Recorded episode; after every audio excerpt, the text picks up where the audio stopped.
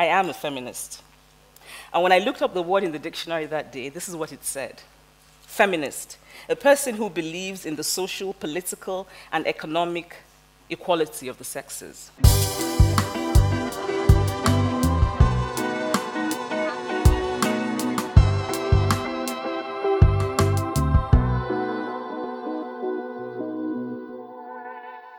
We should all be feminists. Nous devons toutes être féministes. C'est d'abord le titre de la conférence TEDx de Kiem Amanda Ngozi Adichie. C'est aussi la phrase qui a permis à Dior de s'imposer comme étant la maison de couture féministe. A t-shirt is not going to change the world, right? But I think change happens when we spread ideas. On est en juillet 2016 et LVMH, donc c'est l'entreprise qui détient entre autres Dior, elle annonce l'arrivée de sa première femme styliste en chef. Son nom, Maria Grazia Ciuri. C'est l'ancienne co-directrice de la maison Valentino. Cette italienne se revendique féministe et travaille pour une mode qu'elle veut plus éthique. Et deux mois après son arrivée, elle présente son premier défilé pour la Fashion Week parisienne. C'est là que sur le podium débarque une mannequin avec un t-shirt blanc avec inscrit dessus We should all be feminists. Et évidemment, ce t-shirt s'est vendu aussi vite que les places pour Beyoncé au Stade de France. Mais du coup, la question que ça pose, c'est euh, est-ce que la styliste a réussi un bon coup de com ou est-ce qu'elle veut juste participer au combat féministe? Et bah la réponse, elle est un petit peu plus compliquée que ça. Le féminisme washing, c'est un ensemble de pratiques de communication et de marketing utilisées par les entreprises qui visent à faire croire qu'elles sont féministes, qu'elles se préoccupent de l'égalité homme-femme, alors qu'en fait, quand on le regarde derrière, elles ne respectent pas l'égalité des droits des femmes, elles ne s'occupent pas de tout ça. Alors oui, Maria Grazia Ciuri a sûrement été sincère dans cette collection, mais le fait est que le t-shirt coûte plus de 700 balles. Ça fait cher l'empowerment.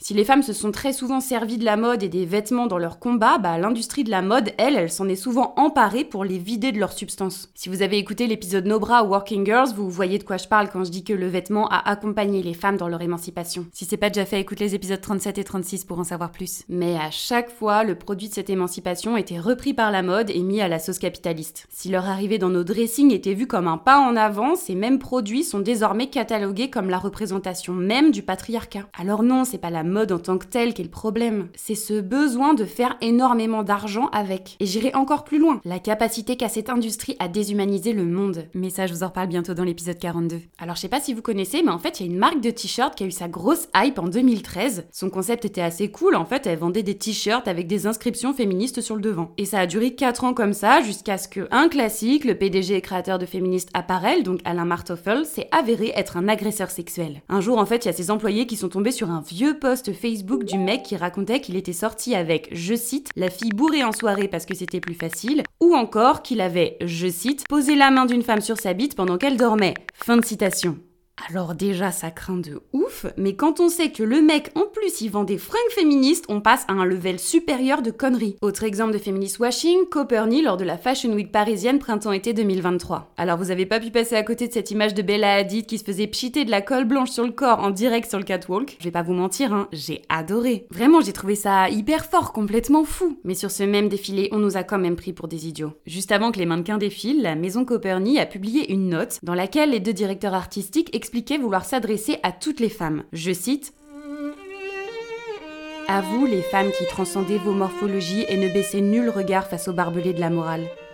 À vous, les femmes qui acceptent de vieillir, ainsi qu'à celles qui le refusent.